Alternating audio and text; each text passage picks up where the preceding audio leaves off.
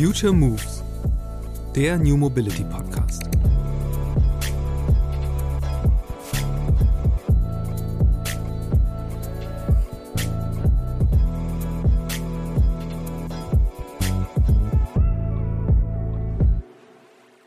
Also wir können ja im Prinzip messen, welche ähm, Route dann auch wirklich gefahren wurde.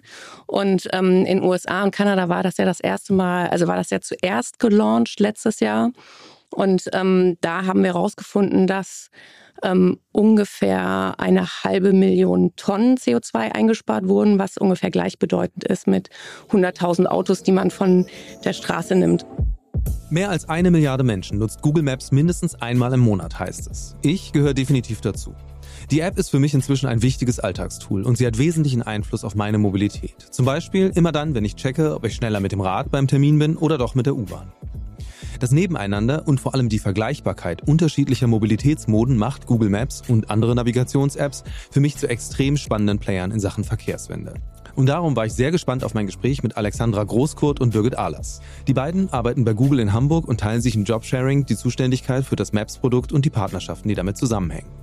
Von ihnen habe ich erfahren, welche Strategien Google verfolgt, um die CO2-Emissionen der App-Nutzenden zu reduzieren. Wir haben darüber gesprochen, wie Maps von einer digitalen Karte zum Ausdrucken zur interaktiven Navigationsanwendung wurde. Zunächst mit Fokus aufs Auto, inzwischen und immer stärker auch für Bus und Bahn, das Rad und vermehrt auch den Fußverkehr. Von Birgit und Alexandra habe ich erfahren, wie Google Satellitenbilder und künstliche Intelligenz nutzt, um die Navigation zu verbessern und barrierefrei zu machen. Außerdem ging es in unserem Gespräch darum, wie Kommunen Daten aus Google Maps nutzen, um Verkehrsemissionen zu senken und Radrouten zu optimieren. Aber hör am besten selbst rein. Viel Spaß mit dieser Podcast-Episode über die Bedeutung der Navigations-App auf deinem Smartphone für das Gelingen der Verkehrswende.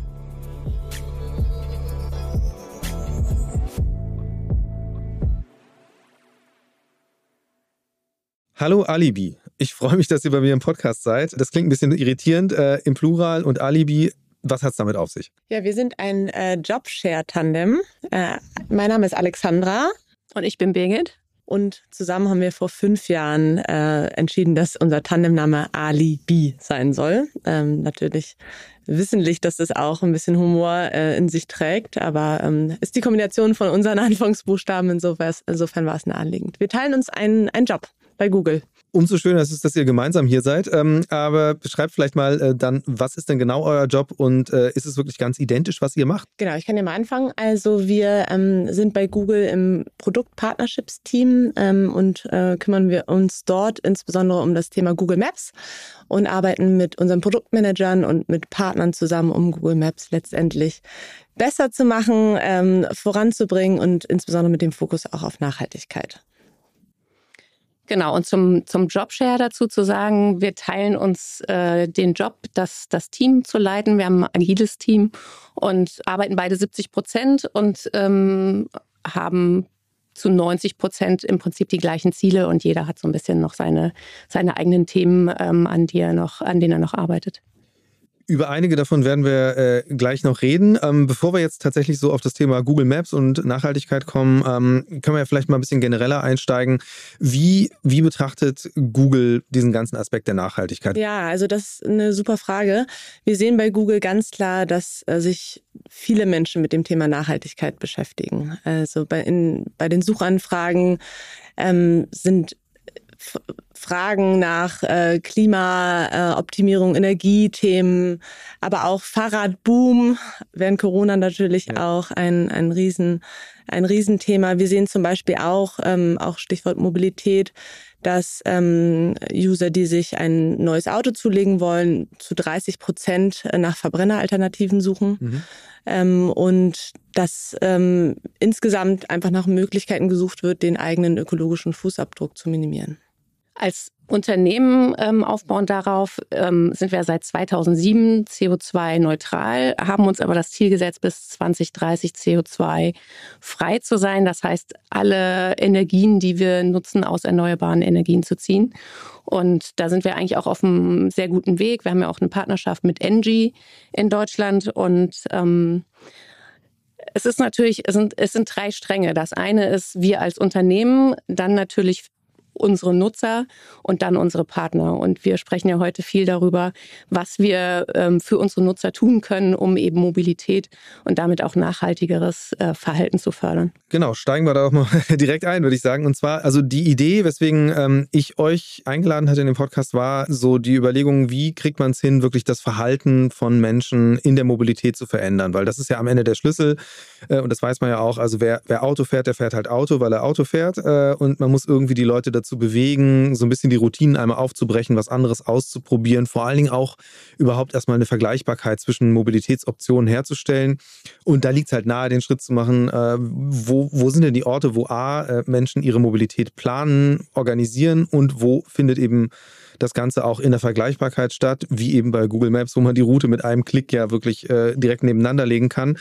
Ähm, vielleicht könnt ihr mal so ein bisschen erzählen, ihr seid ja relativ lange jetzt auch schon bei Google und habt das Produkt schon lange jetzt auch begleitet entsprechend. Ähm, wie hat das angefangen, dass auf einmal der Gedanke von grüner Mobilität in dieses Produkt Maps Eingang gefunden hat? Ja, gerne, gute Frage. Also erstmal, wenn man wirklich ganz am Anfang anfängt, 2005, dann muss man sagen, dass Google Maps ja mit einer digitalen Karte gestartet ist. Ähm, und das war revolutionär, dass man nicht mehr die Papierkarte ausrollen musste und mit einem Bleistift und einer Lupe sein Haus oder auch ein Unternehmen suchen musste, sondern das konnte man dann halt auf dem Desktop damals äh, bei Google Maps tun. Und das ist, war wirklich der, der Beginn ähm, des Produktes. Und peu à peu ist dieses Produkt, äh, hat sich weiterentwickelt, aber das Thema Karte ist nach wie vor ein ganz wichtiges. Mhm. Ähm, und auch das Thema Orte ist ein ganz wichtiges. Also ähm, ganz viele Unternehmen, die wir natürlich abbilden und auch User, die Google Maps heute nutzen, um Orte zu finden und auch neu zu entdecken.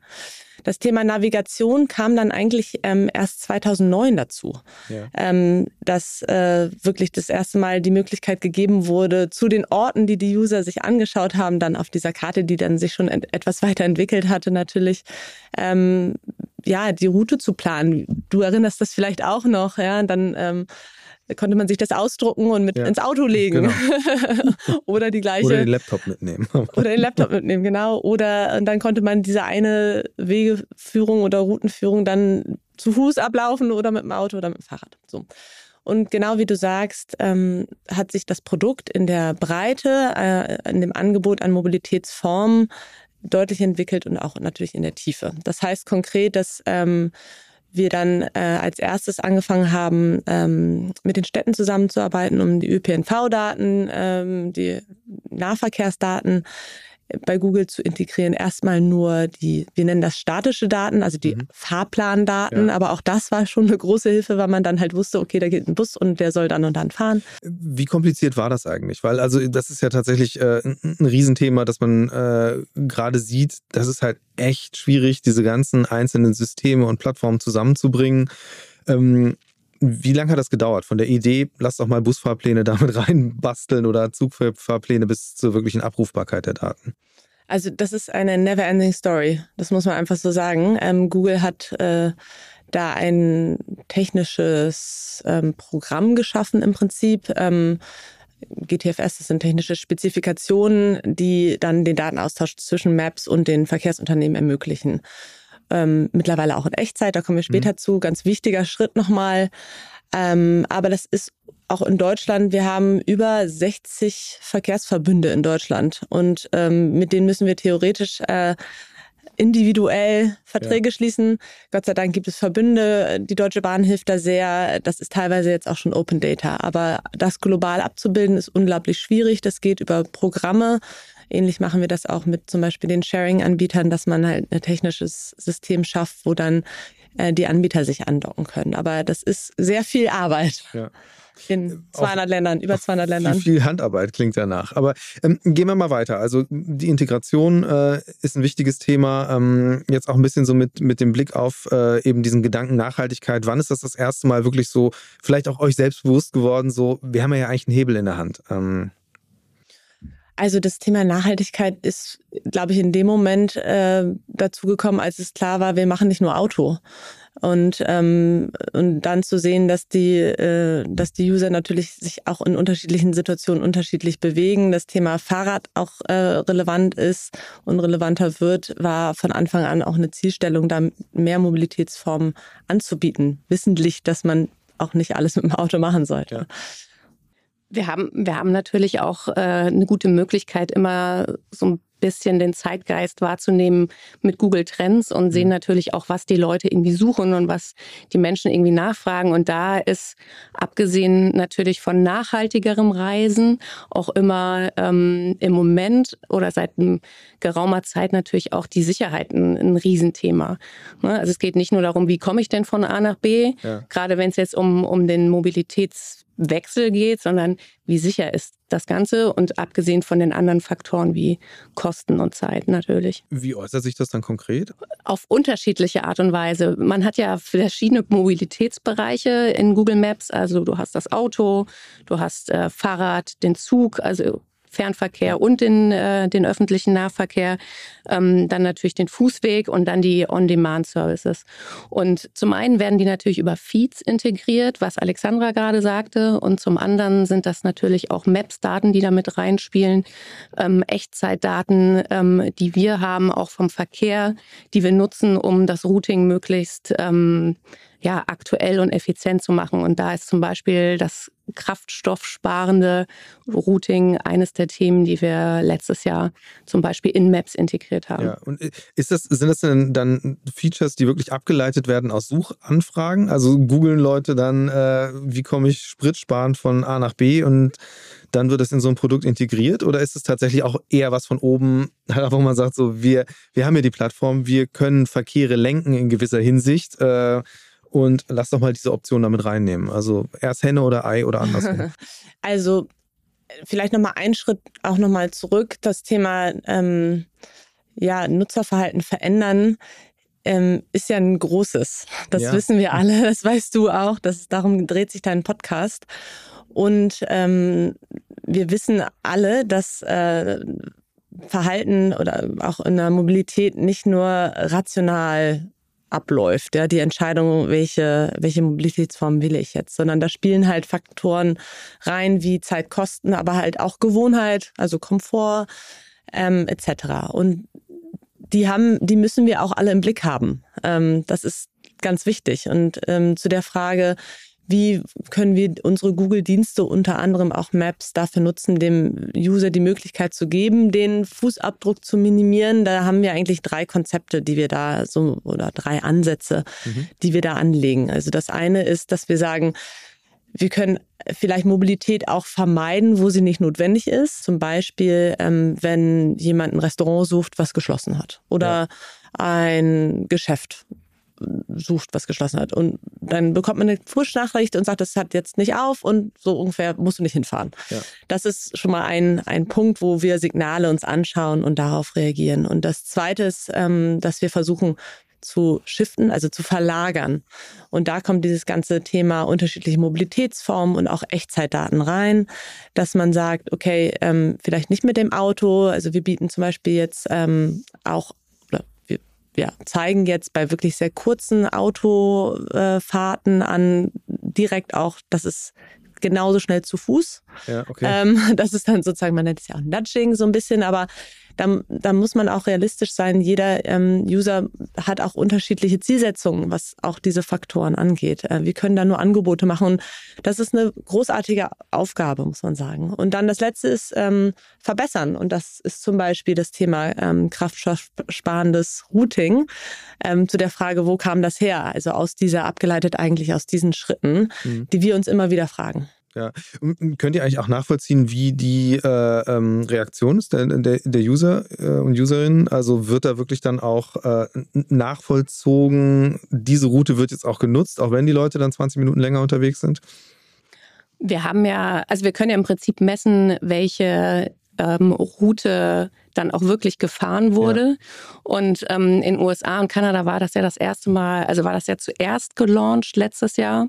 Und ähm, da haben wir herausgefunden, dass ähm, ungefähr eine halbe Million Tonnen CO2 eingespart wurden, was ungefähr gleichbedeutend ist mit 100.000 Autos, die man von der Straße nimmt. Und ja. ähm, das eben gemessen anhand der zurückgelegten Kilometer über diese kraftstoffsparende Route, die du in Maps immer siehst, ja. ist dir bestimmt auch schon mal aufgefallen mit diesem, mit diesem grünen Blatt. Und das Ganze kannst du ja auch einstellen in Maps, dass du die immer präferiert nehmen möchtest und kannst auch deine, ähm, deine Motorart einstellen. Also ja. ob es jetzt Hybrid ist oder Elektro oder Benziner eben ist schon das Stichwort Fahrradverkehr gefallen. Ich glaube, das ist total wichtig, weil das ist also für mich jetzt auch äh, eine große Veränderung gewesen, weil natürlich äh, ich einfach viel mit dem Rad unterwegs bin in der Stadt, wenn ich nicht Bus und Bahn fahre.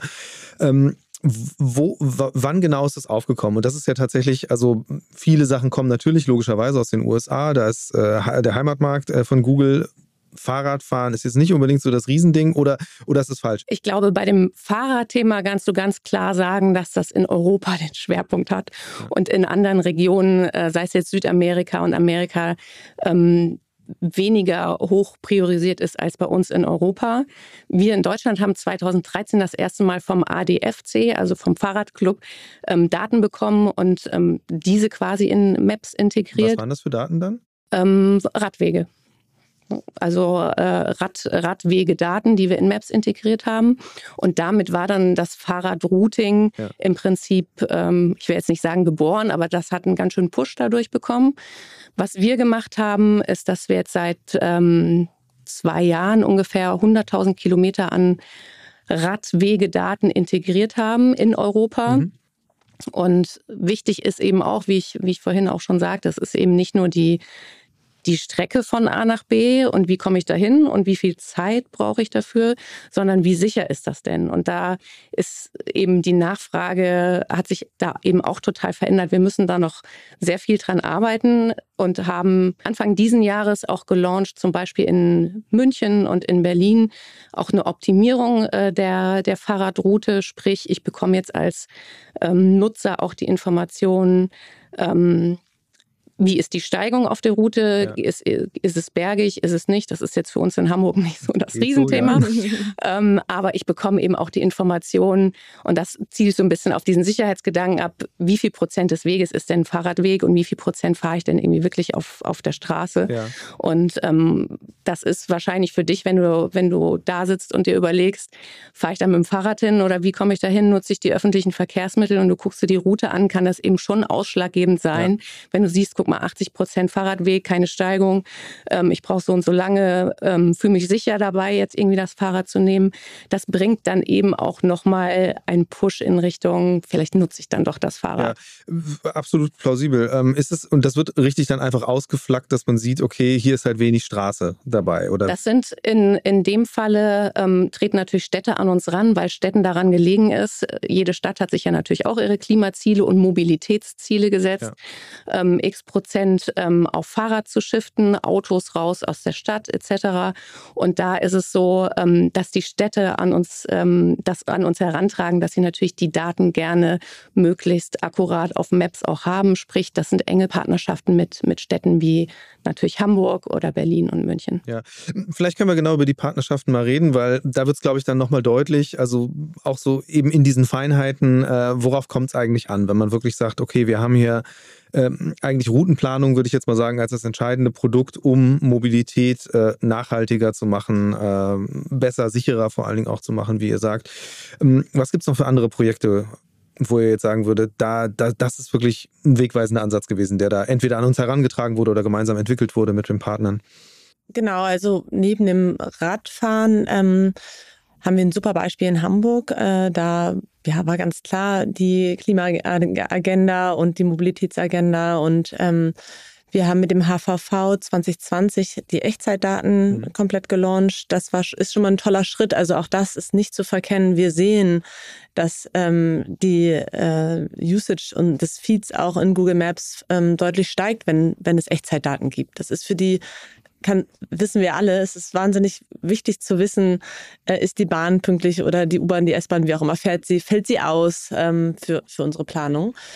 ähm, neben, dem, neben den Echtzeitdaten haben wir ähm, einen direkten Ticketlink integriert. Und das ist halt auch wirklich nicht zu äh, verkennen, wie wichtig diese Einfachheit auch ist, ja. ähm, wenn wir über verändertes Nutzerverhalten sprechen. Vielleicht auch gerade für Leute, die nicht aus Hamburg kommen. Ja, da kannst jetzt ähm, die die, äh, die U-Bahn-Fahrten anzeigen lassen und direkt das Ticket kaufen. Großer Schritt. Und das, was wir wirklich global als allererstes hier umgesetzt haben, im gleichen Zuge sozusagen, ja. war, dass man ähm, die Standorte des Busses nachvollziehen kann. Also ein bisschen wie bei den Taxiunternehmen die, oder Moja, wo man ja, ja auch verfolgen kann, wo bewegt sich das Auto? Ähm, ist das jetzt auch bei den Bussen in Hamburg ähm, möglich? Wie gesagt, weltweit als erster gelauncht, waren wir sehr stolz drauf. Ähm, großartige Zusammenarbeit mit dem HVV. Und das ist halt auch ein wichtiger Faktor. Also gerade nachts, Thema Bus, ähm, zu wissen, der ist verspätet, wo ist der? Das ist zum einen auch ein bisschen der, den Anspruch, den ähm, vielleicht auch Nutzer an digitale Dienste haben. Ja und zum anderen auch ein Sicherheitsfaktor. Wobei tatsächlich, also schön, dass du das erwähnst, weil da habe ich mich so wirklich gefragt, was ist eigentlich genau die Idee dahinter? Weil ich meine, letztlich, äh, wenn ich eine Angabe habe, so und so viele Minuten, kann ich es mir auch ungefähr denken, wenn ich weiß, wie der Bus fährt. Äh, ist es dann, also ist eher ein psychologischer Mehrwert, ja. der da drin steckt? Ja, also da, wir haben da wirklich auch UX zu gemacht und ähm, macht auch ein Uber und so. Ähm, das sind ist die die User wollen das selber einschätzen. Also das ist mhm. wahrscheinlich auch zum gewissen Grad äh, noch mal mehr Vertrauen, dass wenn man wirklich ja. äh, dieses Icon sich bewegen sieht auf der Karte, dass man sagt, okay, ich weiß selber, es ist drei Ecken weiter, okay, ich habe jetzt noch mal kurz Zeit, meinen Schlüssel zu suchen oder nicht. Oder auch, ähm, ja, wie gesagt, an, an Bushaltestellen nachts äh, in der Situation zu, zu wirklich auch genau abschätzen zu können, wie ist das? Also ich glaube, es ist mehr ein psychologischer Faktor als jetzt ein extra Nutzen, gebe ich dir recht. Aber trotzdem wissen wir, dass das für die User wichtig ist. Ja, und ähm, weil äh, das Thema jetzt gerade damit dranhängt, ähm, wie ist das eigentlich äh, Thema Ticketing? Ähm, das wird ja zum Teil jetzt zum Glück obsolet, zumindest für eine große Zahl von, von äh, Fahrgästen, die eh schon ÖPNV nutzen, beziehungsweise jetzt halt sich das mal angucken. Ähm, zum Deutschlandticket habt ihr da auch mh, hm, da habt ihr sicherlich mal geguckt, äh, was sind da die Nachfragen, in welche Richtung geht das? Äh, was, was erwächst daraus? Was für To-Dos erwachsen daraus für euch? Oder wo seht ihr dann Potenziale, jetzt wirklich auch ähm, Maps einfach zu nutzen, auch noch mehr Leute dahin zu bringen, ähm, dieses Ticket zu nutzen oder zumindest anders einzubinden in ihre Mobilität? Also wir haben eine Partnerschaft mit der Deutschen Bahn schon, auch dort Echtzeitdaten der Züge für den Fernverkehr, das war auch ein Meilenstein. Und dort haben wir auch eine direkte Integration äh, oder Verlinkung zum Navigator. Und da wird das Deutschland-Ticket ja auch verfügbar sein. Genauso ja. beim HVV. Also äh, da wird, ich glaube, nochmal abzuwarten sein, wie die Verkaufskanäle da auch genutzt werden. Also ob man das mhm. über den HVV dann bezieht oder äh, über die über den Verband Nord oder wie auch immer, ähm, das wird ja überall verfügbar sein. Also ja. Ich meinte jetzt auch tatsächlich so ein bisschen abseits des reinen Ticketings, ähm, wenn man jetzt davon ausgeht, dass man auf einmal äh, jetzt einfach eine, eine, eine Flatrate hat, die natürlich ja. nochmal das Potenzial hat, mehr Leute überhaupt erstmal auf das Thema kann ÖPNV eine Alternative sein, äh, darauf stößt, ähm, die vielleicht auch irgendwie abzuholen. Also jetzt denke ich mir jetzt spontan aus, äh, dass man meinethalben in dem Moment, wo, wo ihr wisst, okay, das sind halt Heim, äh, das ist halt der Arbeitsweg äh, der Menschen, kann ich jetzt einfach mal daneben legen, wie würde das eigentlich aussehen, wenn du mit dem ÖPNV unterwegs bist? Wie pünktlich ist der? Also ist das eine Option ähm, verglichen mit dem, was du halt sonst im Stau stehst auf deinem normalen Arbeitsweg? Sind das Sachen, die ihr auch so durchspielt, ausprobiert? Also neben dem, neben dem Thema ist, ist der ÖPNV pünktlich, ist natürlich, sind, sind andere Faktoren noch wichtig. Also was ich mir überlege, ist ähm, vielleicht auch die Auslastung, wie voll auch gerade nach den Erfahrungen des 9-Euro-Tickets letztes Jahr, wie voll ist denn der Zug? Auch das wird bei dem, was Alexandra vorhin erzählt hat, mit den Echtzeit-Positionsdaten ähm, der Fahrzeuge, auch das wird mit angezeigt, sodass ich mir mhm. auch überlegen kann, ähm, vielleicht warte ich einfach auf den nächsten Bus, weil das die Auslastung viel geringer und dann ist für mich das Ganze stressfreier. Das ist ein Punkt. Der nächste Punkt ist zum Beispiel die Barrierefreiheit. Also wenn ich jetzt ähm, einer der ähm, Rollstuhlfahrer bin oder Kinderwagen dabei habe oder den Koffer und dann natürlich ähm, von A nach B kommen muss, dann möchte ich natürlich auch wissen, ähm, ob das mit den, mit den Bahnstationen geht. Sprich, die Informationen haben wir auch integriert in Google Maps, ähm, weil wir gesehen haben, dass die Nachfrage da eben extrem groß ist. Und ähm, der nächste Punkt ist die Navigation auch einfach noch ähm, zu erweitern, dass ich eben nicht nur navigiert werde zur Bahnstation, sondern eben auch gleich bis zum Bahngleis, weil mhm. die Zeit fehlt einem dann manchmal, gerade wenn man vielleicht dann mit ähm, weiß nicht, mit dem Kinderwagen unterwegs ist und dann erstmal gucken muss, wo ist denn die Treppe, wo ist denn irgendwie vielleicht ein Fahrstuhl, wenn es denn irgendwie einen gibt. Sprich mit, ähm, mit Live View, was wir auch ähm, seit zwei Jahren integriert haben, kann ich mich dann eben auch äh, routen lassen.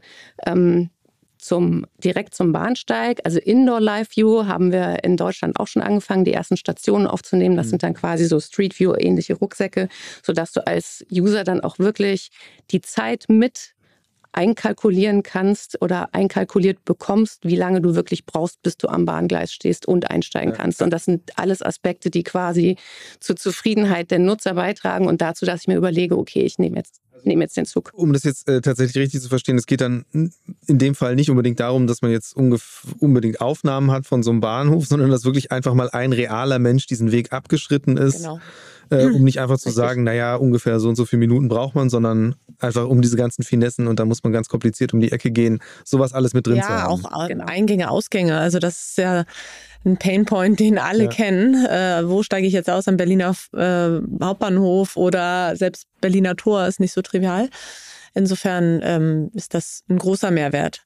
Und zu deiner Frage, mh, hm, was testen wir da? Also wir testen ja viel und es, es geht aber, wie gesagt, bei, bei der Frage ja wirklich auch um diese Verlagerung. Und da hilft es halt, das wissen wir, wirklich gut, gute Angebote, gute Informationen zu liefern, die Nachhaltigkeitsfaktoren beinhalten, aber mhm. halt auch die anderen angesprochenen Faktoren. Und ja. deshalb arbeiten wir da tatsächlich so intensiv dran. Und das ist alles verfügbar in den ähm, ja, in der Routenplanungsoption und das wird auch genutzt. Was sind denn so, so Features oder Tools gewesen, wo ihr gesagt habt, okay, das war jetzt wirklich ein Volltreffer? Weil vorher weiß man es ja nicht. Also man kann ja, das ist ja so ein bisschen die Krux, man kann viele Angebote, muss man ja erstmal ausprobieren, äh, um festzustellen, dass die Leute das nutzen. Also was sind so die, die ich sag mal, Bestseller äh, der Updates in den vergangenen Jahren gewesen? Der Deutsche Bahn-Launch ähm, des Fernverkehrs wurde wirklich auch ähm, groß begrüßt, glaube ich, überall. Ähm,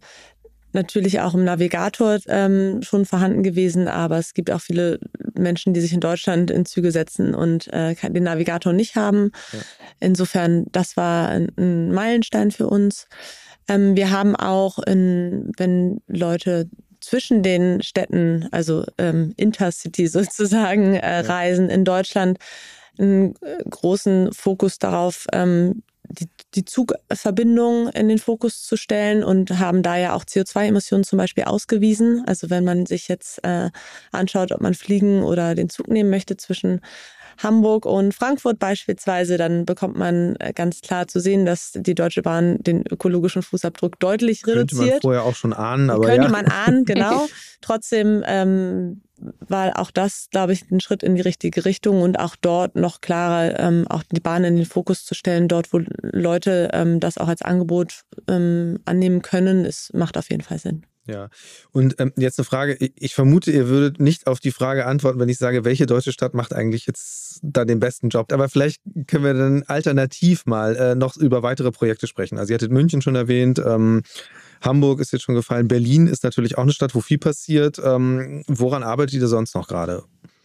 Also ein ähm, großer Fokus ist zum einen natürlich diese Mobilitätsdaten bei Maps verfügbar zu machen für die User und der andere Fokus äh, ist aber auch, ähm, den Städten auch Daten zurückzuspielen aus Google Maps. Ähm, absolut anonymisiert und auch vor allen Dingen Satellitendaten beispielsweise, die ähm, Aufschluss geben, wie viel Solarpotenzial auf den Dächern ist. Also mhm. das ist ein, ein Produkt oder Plattform, die wir aufgebaut haben, der Environmental Insights Explorer, der den Städten wirklich Einblicke in die Mobil in das Mobilitätsverhalten ähm, gibt, in ähm, genau Gebäudeemissionen, die können wir auch berechnen auf Basis von ähm, von den Aufnahmen, die wir haben. Aber jetzt zum Beispiel auch Grünflächenabdeckung ist auch ein wichtiges Thema. Ähm, und das sind große Themen, die wir übereinander legen mit den Klimaagenden, glaube ich, heißt es, äh, der deutschen Städten. Und ähm, für die ist es wahnsinnig interessant, dann auch auf vielleicht akt regelmäßig aktualisierter Rückmeldung zu geben, wie verändert sich der Radverkehr, ja, mhm. der Modal Shift. Ja. Ähm, oder wo, wie ist der Bau, wie sind, ist die Grünflächenabdeckung vielleicht auch im privaten Bereich, wo die Städte nicht unbedingt immer alle Daten zur Verfügung haben. Und es soll auch keine städtischen Daten ersetzen. Die deutschen Städte sind da super aufgestellt, aber es ist im Prinzip ein zusätzliches Angebot, ja. Und, ja. und das ist ein großer Fokus gerade. Ja, um beim Thema Mobilität zu bleiben, also genau dieser von dir eben erwähnte Modal Shift, ähm, wie gut funktioniert das schon? Also, oder gibt es anders gesagt, äh, wo gibt es denn da positive Beispiele und wo ihr vielleicht sogar Rückschlüsse daraus ziehen könnt, äh, warum das Ganze gut funktioniert? Also meinethalben eben, wie Radwege geplant werden. Ähm, was, was habt ihr für Insights da aus euren Daten? Also wir haben, wir veröffentlichen jetzt im Mai die ähm, neuen Daten von 2022. Also so aktuell ist das. Und ähm, das ist immer ein bisschen schwierig, weil da natürlich dieser große Corona-Effekt auch drin ist. Ja. Deshalb ähm, ja, kann man aber natürlich Trends erkennen. Also ein Trend ist, dass Mobilität insgesamt steigt.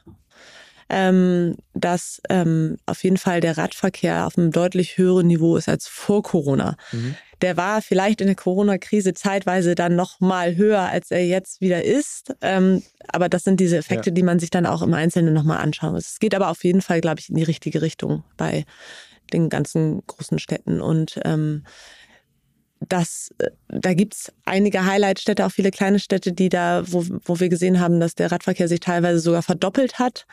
Ähm, das ist natürlich großartig. Und wo? das ist jetzt beispielsweise Ravensburg gewesen. Mhm. Ähm, das die ganz viel investiert haben und wo das Thema Fahrrad eine große Rolle spielt. Aber auch in den großen Städten ist das Thema Rad auf deutlich höherem Niveau als vor vier Jahren. Seid ihr dann eigentlich auch so ein bisschen quasi Vermittler von solchen Erkenntnissen zwischen den einzelnen Partnern? Also das, das was Alexandra gerade erzählt hat, ist, ähm, findet nicht auf Google Maps statt, sondern das sind quasi Google Maps Daten. Mhm. Die finden die Städte aber im Environmental Insights Explorer, also dem EIE abgekürzt. Und ähm, das ist eine Plattform, zu der Städte Zugang haben und sich die ähm, eben genannten Daten abrufen können für die verschiedenen Jahre und eben auch den, den Model Split. Da muss man auch ganz klar sagen, also das ist für knapp 1000 Städte in Deutschland verfügbar. Da mhm. ist natürlich dann auch so eine Grenze ab 25.000 Einwohner. Grundsätzlich ist es aber so, dass wirklich die großen Städte super weit sind und wirklich viele Daten haben, Smart City-Konzepte etc. Und die etwas kleineren Städte, wir denen wirklich mit diesen Daten helfen können, ähm, auch die Jahre unterschiedlich zu vergleichen, weil viele Städte messen eben noch die Veränderung der Mobilität, zum Beispiel bei Fahrradwegen mit jemanden, der sich da einmal im Jahr hinstellt ja. mit dem Klicker oder ähm, teilweise auch schon ähm, Fahr Fahrradfahrer die gemessen werden quasi, wenn sie, wenn sie durch die, durch die Lichtschranke fahren. Aber diese ähm, oder Umfragen und wenn du Umfragen machst, dann hast du jetzt natürlich nur diejenigen, die in der Stadt wohnen und nicht diejenigen, die außerhalb wohnen und durch die Stadt durchfahren. Und ähm, mit diesen Daten können wir quasi so ein bisschen die, ähm, die Daten, die die Städte selbst sowieso schon haben, ergänzen und damit eben auch so ein bisschen dazu beitragen, wie man an den Klimazielen am besten arbeitet oder wie der Modal Shift sich schon verändert hat. Wie aufwendig ist das Ganze eigentlich? Also, weil das sind ja schon äh, eben, ihr habt das vorhin selbst schon erwähnt, das ist äh, eben diese Anbindung der ganzen Daten und so, das ist ja, liegt ja nicht alles standardisiert rum, sondern man muss ja sehr, sehr viel da auch äh, aktiv Daten bearbeiten, Schnittstellen programmieren und so weiter. Also welchen Aufwand betreibt Google da überhaupt, ähm, die Infrastruktur bereitzustellen und welchen Aufwand betreiben dann auf der anderen Seite nochmal äh, die Partner? Könnt ihr das überblicken? Ja, also das ist technisch natürlich aufwendig, aber ich glaube, wenn wir über die Mobilitätswende insgesamt sprechen, dann liegt natürlich der große Aufwand äh, in der Infrastruktur und auch in dem Angebot. Ähm, Das muss man so sagen. Und je besser die Radwege sind und die Radinfrastruktur ist, ähm, desto besser können die Leute auch Fahrrad fahren. Und natürlich werden wir das entsprechend auch abbilden. Ähm, mit Zeitverzug Birgit sagte ja auch, das Fahrradrouting kam tendenziell eher aus den USA, wo es nicht unbedingt so Radwege auch oder Fahrrad und Auto sich gar nicht so nahe sind häufig wie in Europa. Und da mhm. Ähm, das ist tatsächlich aufwendig. Also im Moment ähm, ist es auch noch sehr viel manuelle Arbeit, die Velorouten wirklich in den Ländern umzusetzen. Das wird aber hoffentlich irgendwann auch in ein technisches Programm äh, überführt. Ja. Wir, wir nutzen da ja auch Algorithmen und Signale und können meistens ja auch dort, wo die User ähm, bei Google Maps die Standortfreigabe gegeben haben, ähm, auch häufig gut einschätzen, ist das jetzt ein Fahrradfahrer und ähm, daraus dann großflächig ableiten, wo fahren die Fahrradfahrer eigentlich lang und stimmt das überein mit dem, was wir machen? Also solche ja. quasi Korrekturschleifen gibt es da. Ähm, künstliche Intelligenz hilft da sehr, aber ähm, jeder, jede Weiterentwicklung hat auch manuelle äh, hat manueller Aufwand. Ja. Auf jeden Fall. Ähm, das Thema Fußverkehr hatten wir jetzt noch gar nicht so, beziehungsweise wir hatten es ganz am Anfang mal. Ähm, wie wichtig ist das eigentlich äh, für euch? Also, weil auf der anderen Seite, es hat ja eine immense Bedeutung, wenn es jetzt wirklich darum geht, ähm, ja, Verkehre, also motorisierte Verkehre zu vermeiden ähm, und überhaupt auch bei dem ganzen, der ganzen Idee, die ja gerade viel diskutiert wird, 15 Minuten statt, also alles ein bisschen kleinräumiger zu gestalten. Ähm, ist das, äh, inwieweit reflektiert euer Produkt oder auch euer Team überhaupt diese Ebene äh, Menschen, die sich zu Fuß bewegen? Das, das ist ein Thema, was wir von Städten auch wirklich viel hören, dass wir viel machen für Auto, für Fahrrad, aber die Fußgänger nicht zu vergessen sind, die dann auch an der Ampel stehen und warten, bis sie vielleicht bestmöglich auf dem Fußgängerweg rüberlaufen können. Da sind verschiedene Experimente, die wir gerade machen. Zum einen, ähm, das, was Alexandra gerade sagte, ist, dass du ja ähm, selbst im Autotab, wenn es unter einer bestimmten ähm, Entfernung oder mhm. Zeit ist, die du mit dem Auto brauchen würdest, den Fußweg mit angezeigt bekommst als präferierten ja. Vorschlag.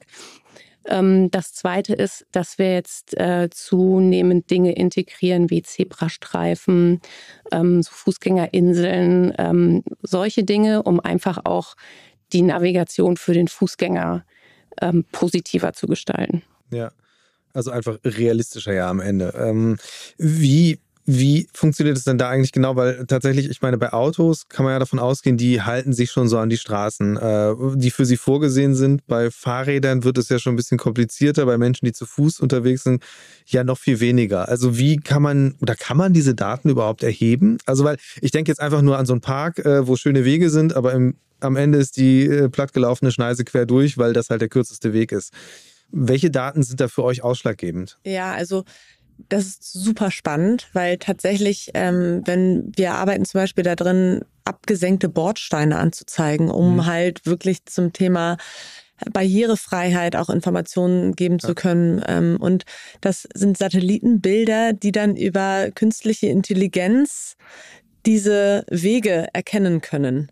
Ähm, bei den Fahrradwegen übrigens auch. Da kennen wir Fahrradwegschilder mittlerweile, um zu wissen, ah, das ist ein Fahrradweg. Und dann gibt es, wie, wie gesagt, so technische Schleifen und dann wird gesagt, ja, okay, ist, ist validiert, es ist erkannt worden, da gibt es ein Schild, Fahrradweg, also Fahrradweg. Ja.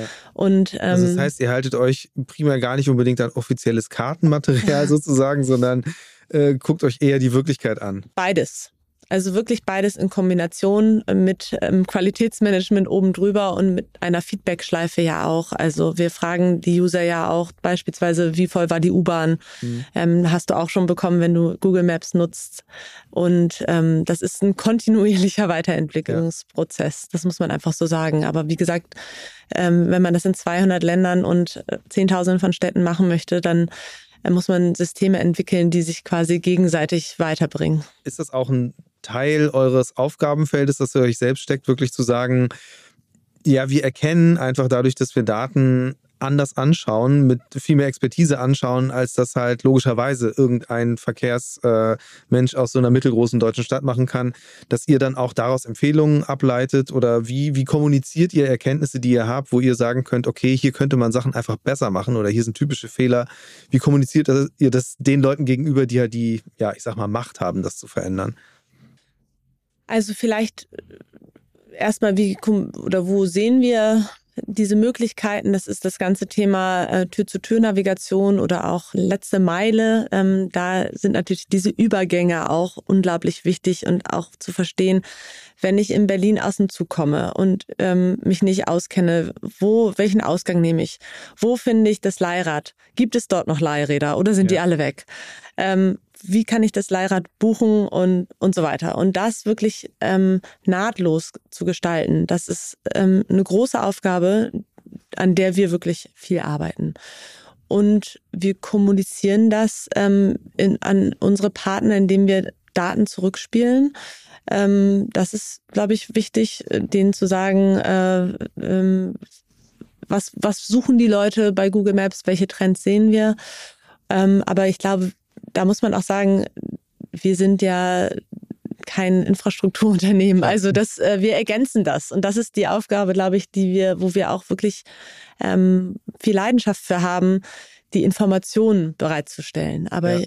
es geht, glaube ich, nicht darum, jetzt den Städten zu sagen, wo sie genau ihre Radwege zu bauen haben. Dafür gibt es auch Experten, die im genau. Zweifel dann auf eure Daten zugreifen. Äh, logisch. Was ich mich nur frage ist, also gerade was ihr erzählt, wie ihr Daten erheben könnt und wie, wie stark eben auch so ein Echtzeitdenken da drin ist und äh, am Ende ja dann auch im besten Falle eine viel höhere Aussagekraft oder beziehungsweise eine validierte Aussage könnt ihr treffen. Äh, was, wo ich gerade dran denken musste, wenn jetzt zum Beispiel in Paris gerade äh, entschieden wurde von der kleinen Minderheit, äh, wir schmeißen da jetzt die Leih-E-Scooter raus. Ähm, gibt es ja eigentlich immer nur Meinungen von Leuten, die dann von außen sagen, äh, ja, die braucht eh kein Mensch, äh, die liegen überall rum und andere, die sagen, nee, das ist ja ganz toll, weil das verknüpft, das schafft erst die Möglichkeit für wirklich Multimodalität. Sind das Sachen, die ihr euch auch angucken könnt oder anguckt, ähm, wirklich zu sagen, nee, diese, diese Verkehrsoptionen oder Moden werden auch tatsächlich für das und das benutzt? Grundsätzlich ist es so, dass man Städte auch global oder auch in Europa wirklich nur teilweise vergleichen kann. Also jede mhm. Stadt hat da wirklich andere Voraussetzungen. Und wie Alexandra sagte, wir sind weder Verkehrsexperten noch äh, Klimaforscher. Ähm, und wir sind quasi diejenigen, die die Informationen zur Verfügung stellen. Und eigentlich hat jede Stadt in der jeweiligen Behörde einen genauen Plan, wie sie das machen wollen. Ja. Und diesen Plan können wir eben unterstützen, indem wir die entsprechenden Informationen zur Verfügung stellen. Und wie die Informationen dann quasi benutzt und verwertet werden, das liegt dann auch nicht mehr in unserer Hand. Ähm, wir haben aber gemerkt, weil du vorhin ja auch ähm, nochmal nach ähm, dem Feedback von den Städten fragtest und wie wir zusammenarbeiten. Wir haben natürlich auch Partner, mit denen wir zusammenarbeiten, die wiederum mit Städten zusammenarbeiten, auch NGOs zum Beispiel. Und wichtig was wir gemerkt haben für die Städte ist, auch gegenseitig mal ähm, mit, miteinander zu sprechen ja. und einfach mal zu gucken, wie hat das denn jetzt irgendwie zum Beispiel Hamburg gemacht oder wie hat das zum Beispiel Heidelberg gemacht oder Mannheim oder ähm, Berlin etc. Also die Städte äh, sind auch wirklich sehr offen voneinander zu lernen und wenn jetzt zum Beispiel eine der Städte die Daten vom IAI ähm, für ihren Klimaplan benutzt hat und auch darüber spricht, dann sind ist wirklich das Interesse sehr groß, ähm, da miteinander ins Gespräch zu kommen. Und da sind ja. wir dann auch ehrlich gesagt auf der Bank und, ähm, und die Städte sprechen miteinander. Ja. Hm, ich will trotzdem nochmal an der Stelle nachfragen, weil also das Thema finde ich halt total interessant, weil am Ende geht es ja darum, dass man wirklich eben Tür zu Tür diese Reiseketten abbildet. Und ähm, deswegen interessiert mich das gerade so sehr. Also ob ihr tatsächlich und sei es nur mal aus, äh, aus Spaß und der Freude so, ähm, euch wirklich auch angeguckt habt, wie gut funktioniert das eigentlich? Also, weil ich meine, in dem Moment, wo jemand halt eine multimodale Reisekette sozusagen bei euch ausgespuckt bekommt, äh, stellt sich ja dann die Frage, machen die Leute das auch? Also fahren die dann wenn sie dann in meinethalben von Hamburg äh, nach Berlin fahren, da aussteigen, wie fahren die dann weiter zu ihrem Ziel? So wie das eure Karte äh, oder euer Routing, Routing vorschlägt? Oder machen sie das anders? Also ich weiß, äh, es ist alles nicht auf Einzelpersonen runtergebrochen, aber im Großen und Ganzen könnt ihr ja, denke ich, schon eben Trends erkennen, und eben gucken, wie, wie effektiv ist das, weil das ist ja am Ende eben auch eine Qualitätssicherung, genau. wenn ihr so wollt. Wenn den, ihr halt die, den Leuten vorschlagt, ja, nimm halt das Leihrad, aber das macht halt kein Mensch, dann äh, wird das Produkt ja auch nicht besser, wenn man das halt weiter vorschlägt, sondern genau. muss ja adaptieren. Ja, also genau daran sehen wir das natürlich. Werden äh, die Angebote ähm, angeklickt und wird dort sozusagen eine äh, Aktion durchgeführt, also ein Rad geliehen, ein Ticket gekauft. Ähm, das können wir nachvollziehen. Und dort, wo das nicht der Fall ist, würden wir immer auch ähm, das Produkt anschauen und sagen, okay, das nutzt keiner. Dann macht es vielleicht auch keinen Sinn. Was wir, glaube ich, auch sehen, auch zum Beispiel in der Zusammenarbeit mit Städten, ist, dass der Fußverkehr immer sehr unterbewertet wird von den Städten. Ähm, ja. und das kommt in diesen Google Maps Daten natürlich sehr schön zum Tragen, dass diese ganzen kleinen Verbindungswege in der Summe in Hamburg einfach auch ganz viel äh, Fußverkehr ausmachen, ja. der so gar nicht sonst erfasst wird. Äh, insofern haben wir da unterschiedliche Datenpunkte, wo wir Einblicke in diese Verkettungen haben äh, von, von unterschiedlichen Kombinationen. Ja. Und ähm, ich würde gerne nochmal auf den Punkt kommen, wirklich nochmal der konkreten Projekte. Ähm, ihr hattet jetzt schon ein paar erwähnt. Ähm, habt ihr noch mehr für mich? also, weil, weil, ich glaube, darüber lernt man tatsächlich am meisten wirklich, was kann funktionieren, was kann nicht funktionieren. Ähm, da, da, kann ich auf jeden Fall noch ähm, dir über zwei spannende Projekte was sagen. Das eine ist, ähm, nennt sich Projekt Airview. Das ist, ähm, haben wir auch mit Hamburg gemacht. Das wird im Juni diesen Jahres launchen. Da mhm. geht es um Luftqualität, ähm, weil wir herausgefunden haben, inwiefern ähm, also erstens, dass 70 Prozent der Emissionen aus Städten kommen. Und wir haben uns ja vorgenommen, Städten zu helfen, Emissionen zu reduzieren. Ja. Und ähm, haben dieses Projekt ähm, zum Beispiel schon mit äh, Kopenhagen und auch Amsterdam gemacht und jetzt auch mit Hamburg. Das heißt, ähm, über zwölf Monate ist ein Street, Street View-artiges Auto, aber ausgestattet mit einer Box, die äh, sechs verschiedene Luftverschmutzungen quasi misst und ähm, das auch auf Straßenebene, also mhm. sprich so durch die, so auf ja, so auf Kopfhöhe im Prinzip, durch hinten die, äh, das Fenster der Rückbank äh, die Luft reingezogen.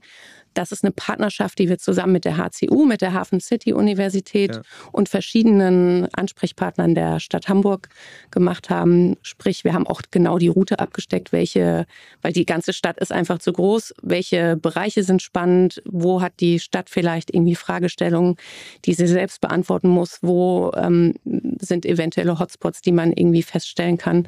So, das heißt, wir sind über zwölf Monate jetzt mit dem Auto gefahren haben ungefähr 22 Millionen Datenpunkte und sind jetzt gerade dabei, und das ist auch immer so ein bisschen natürlich der, ähm, der Zweck, wenn wir ein Projekt mit einer Stadt machen, dass, dass sich daraus auch Learnings für den ja. Rest der Republik Klar. ergeben. Ähm, ob das jetzt irgendwie Learnings für eine Hafenstadt sind, ob man daraus dann zum Beispiel die ähm, das Verhältnis zwischen Höhe der Gebäude und Qualität der Luft, ähm, Anzahl des Baumbestandes, den man wiederum mit reinspielen kann und der Luft prüfen kann, ob die Fahrradwege, ähm, also die Velorouten in Hamburg alle auf, auf grün sind. Also ja. eben, das sind, das sind dann so mehr so die Themen zum Anfassen. Und das sind wirklich extrem wertvolle Daten, die wir hier gesammelt haben über ein Jahr, die wir der Stadt zur Verfügung stellen. Und die HCU, das City Science Lab der HCU, sind im Prinzip diejenigen, die dann auch am großen, an ihrem großen digitalen Tisch stehen und die Daten mischen und ähm, das mit der Stadt dann auch äh, ja. besprechen. Also, um es konkret zu machen, Fragestellung könnte dann zum Beispiel sein, äh, wo muss diese Veloroute genau langlaufen, damit äh, nicht die Leute, die sie später benutzen, an der Stelle immer sagen, boah, hier ist schreckliche Luft, ich fahre nicht mehr mit dem Rad. Zum Beispiel, und das ist dann auch eine Kombination aus diesen ganzen Daten, also die Daten, die im IAI sind, ähm, die Daten, die man dann jetzt durch die Luft, ähm, Luftqualitätsmessungen erhält. Wo baue ich vielleicht neue Fahrradwege? Wo baue ich Kitas? Wo müssen vielleicht ähm, die E-Busse eingesetzt werden, weil das eine sehr belastete ähm, Straße ist, in der aber viele Schulen und viele Kitas sind? Das sind alles Fragestellungen, die man damit lösen könnte. Spannend. Und das zweite? Und das zweite Projekt, das zweite Projekt ist, also Projekt Airview sowie jetzt das zweite sind beides Forschungsprojekte. Ähm, das ist auch wichtig, das als Forschungsprojekt zu deklarieren, weil natürlich die Stadt Hamburg ja auch Luftmessstationen hat. Ähm, für das zweite Projekt, das nennt sich Projekt Greenlight.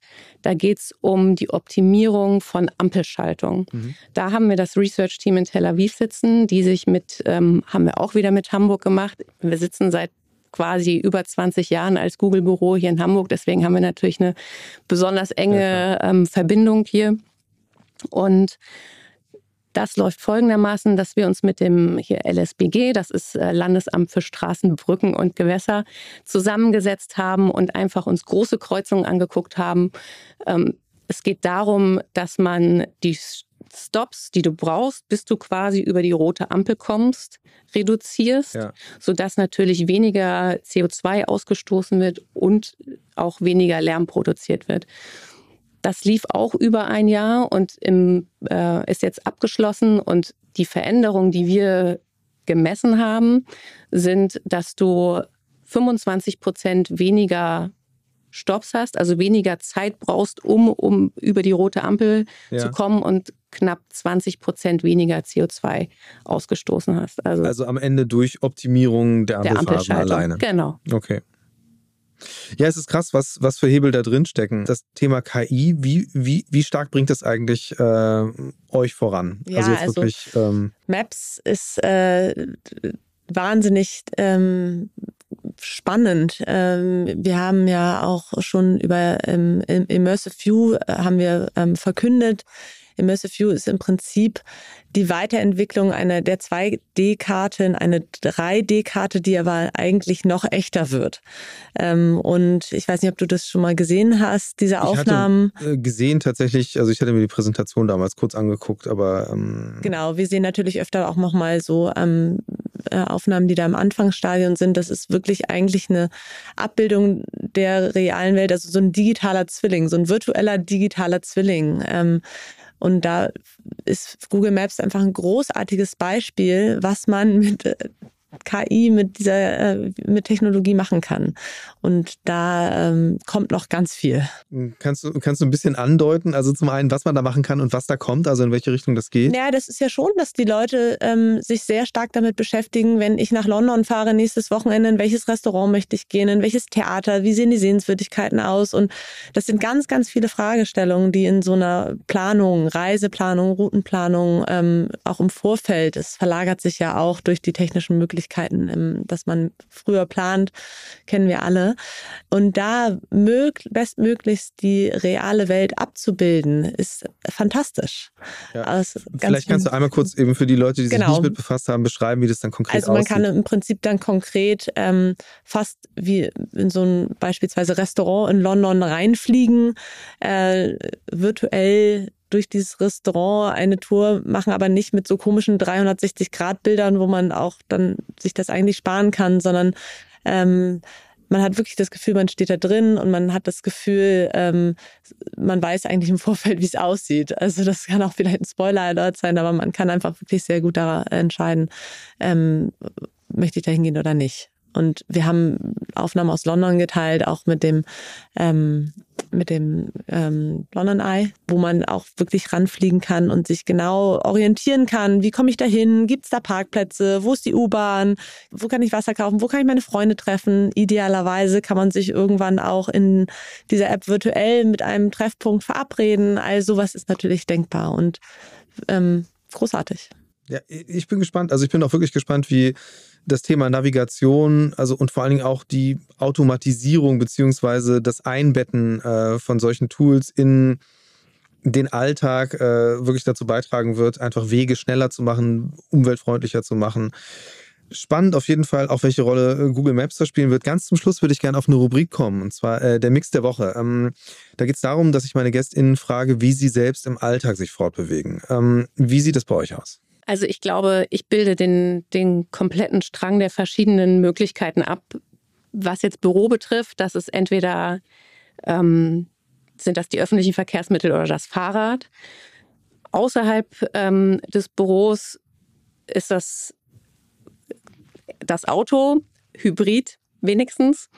Ähm, natürlich viel zu Fuß, ähm, aber auch äh, On-Demand-Services. Ich bin, glaube ich, einer der größten Moja-Fans. Mhm. Und deswegen ist wahrscheinlich die Haltestelle inzwischen auch genau vor der Haustür. das Ride-Pooling selbst optimiert. genau. Ähm, und ähm, das ist, also was ich nutze, ist wirklich irgendwie davon abhängig, wie viele Kinder habe ich dabei, wie viele Tiere habe ich dabei und wie viel Zeit haben wir von A nach B zu kommen. Also das sind so ein bisschen die Komponenten, die dann quasi für mich eine Rolle spielen. Aber eigentlich ähm, sind es die kompletten Bereiche, die ich da abdecke. Ja, wir sind eigentlich ähm, komplett Fahrradfahrer in der Familie, versuchen das auch wirklich als ähm, Status quo, als Default-Option sozusagen immer zu ziehen. Wenn es in Strömen regnet in Hamburg morgens, dann ähm, steige ich auch mal in die U-Bahn, aber wenig. Auch seit Corona, ich ähm, auch gemerkt, mit guter Ausstattung, mit so unterm Helm und Handschuhen und geht das eigentlich ganz gut. Und ja, wir sind dieses Jahr auch das erste Mal mit dem Zug zum Skifahren gefahren. Also mhm. Skifahren ist natürlich nochmal eine ganz andere Rubrik, sind wir uns bewusst. Wobei ja tatsächlich, also der aller, allergrößte Teil ist ja eben An- und Abreisen. Genau, und ähm, das muss ich sagen, war ein super Erlebnis und ich würde auch jetzt nicht mehr, aus Hamburg ist es ja weit, aber so zum Skifahren fliegen fühlt sich für mich jetzt nicht mehr gut an. Also das kann man sehr gut mit der Bahn machen. Ja. Und ähm, wie, inwieweit nutzt ihr tatsächlich jetzt auch das Produkt, an dem ihr arbeitet, so im Alltag? Also spielt das eine Rolle oder ähm mich hat heute Morgen tatsächlich interessiert, wenn ich jetzt direkt äh, gerade Luftlinie fahre, dann fahre ich quer durch Eimsbüttel über ganz viele Ampeln.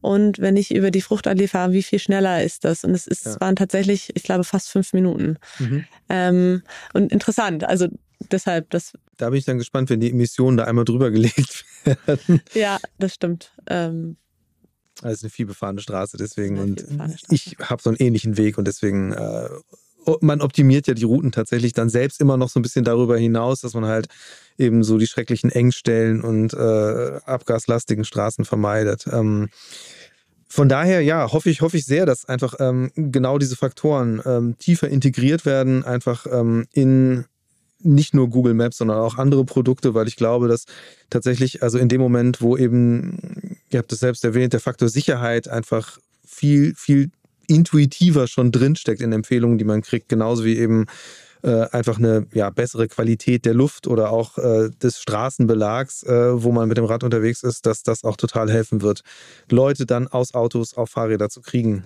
noch in vermehrtem Maße. Ich danke euch ganz herzlich für die Einblicke. Vielen Dank für die Einladung, Christian. Hat Spaß gemacht. Future Moves, ein Podcast von OMR und Hamburg Messe und Kongress.